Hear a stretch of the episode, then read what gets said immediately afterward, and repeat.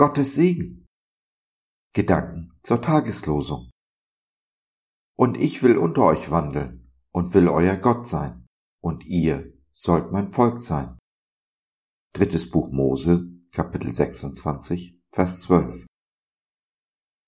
Gott selbst spricht zu Mose auf dem Berg Sinai, gibt ihm Worte für das Volk Israel mit auf dem Weg, unter anderem den Segen und den Fluch. Gottes Worte sind ganz einfach. Tu, was ich dir sage, und du bist gesegnet. Wenn nicht, stehst du unter dem Fluch. Aber damit kommt man in dieser Welt nicht gut an. Damals nicht und heute schon gar nicht. Alle Welt ruft nach Selbstbestimmung. Eine der größten Perversionen dabei, die mein Bauch gehört mir Argumentation. Jeder meint, tun und lassen zu können, was ihm recht dünkt. Das war damals so und hat sich bis heute nicht geändert. Die Kinder Israels haben sich immer wieder von Gott entfernt, getan, was sie wollten und den Fluch dafür geerntet. Auch heute tun Gottes Kinder, was sie wollen, scheren sich einen Dreck um ihren Schöpfer und ernten.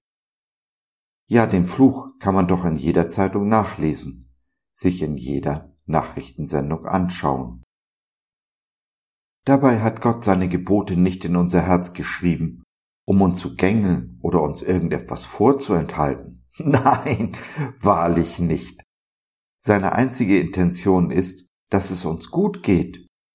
Wie eine Mutter hat er Acht auf uns, warnt uns vor der heißen Herdplatte, dass wir uns verbrennen und Schmerzen erleiden, wenn wir sie anfassen. Und wir, wir fassen die heiße Herdplatte an. Die Verbrennungen, die wir dabei erleiden, sind keine Strafe Gottes. Der Ungehorsam trägt seine eigene Strafe, seinen eigenen Fluch in sich. Und genau davor will uns Gott bewahren. Seine Gebote sind keine Einschränkung, sondern Freiheit, die wahre Freiheit, gesund und würdig zu leben.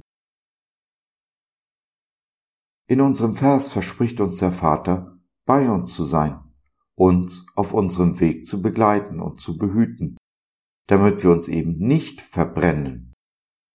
Sollten wir uns aber verbrennen, verbindet und heilt er unsere Wunden. Bei Gott haben wir immer alle Freiheit. Sind wir geknechtet, ist es immer Satan, der uns niederhält.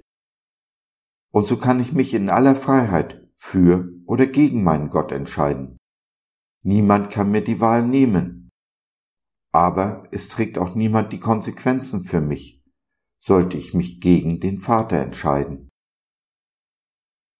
Dabei hat alles, was wir tun, jede Entscheidung, ihre Konsequenzen, und sich nicht zu entscheiden, ist auch eine Entscheidung. Entscheide ich mich aber für Jesus, trägt er die Konsequenzen. Er hat sie auf sich genommen, damals vor knapp 2000 Jahren am Kreuz. Er wurde zum Fluch, damit wir das Leben, den Segen ererben können. Alles, was es braucht, ist ein Ja. Wenn du dich für Jesus entscheiden möchtest, ihm dein Ja geben willst, dann schau doch mal vorbei in unserer kleinen Online-Gemeinde Jesus at Home. Wir begleiten dich gerne.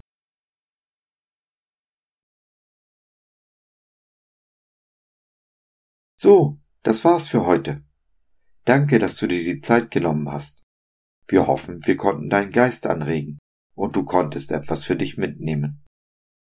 Wenn du in unsere Community Jesus at Home reinschnuppern möchtest, Fragen, Anregungen und oder Kritik hast, dann besuch uns doch im Web www.gott.biz. Hier findest du nicht nur Gemeinschaft, Menschen, die den Glauben leben und mit dir teilen wollen, sondern auch viel Interessantes rund um den Glauben. So zum Beispiel unsere Galerie mit vielen mutmachenden Karten. Wenn dir die eine oder andere gefällt, schicken wir sie dir gerne zu. Kostenfrei natürlich. Also, schau rein, lass von dir hören. Wir würden uns sehr freuen. Bis dahin, alles Liebe. Dein Josef.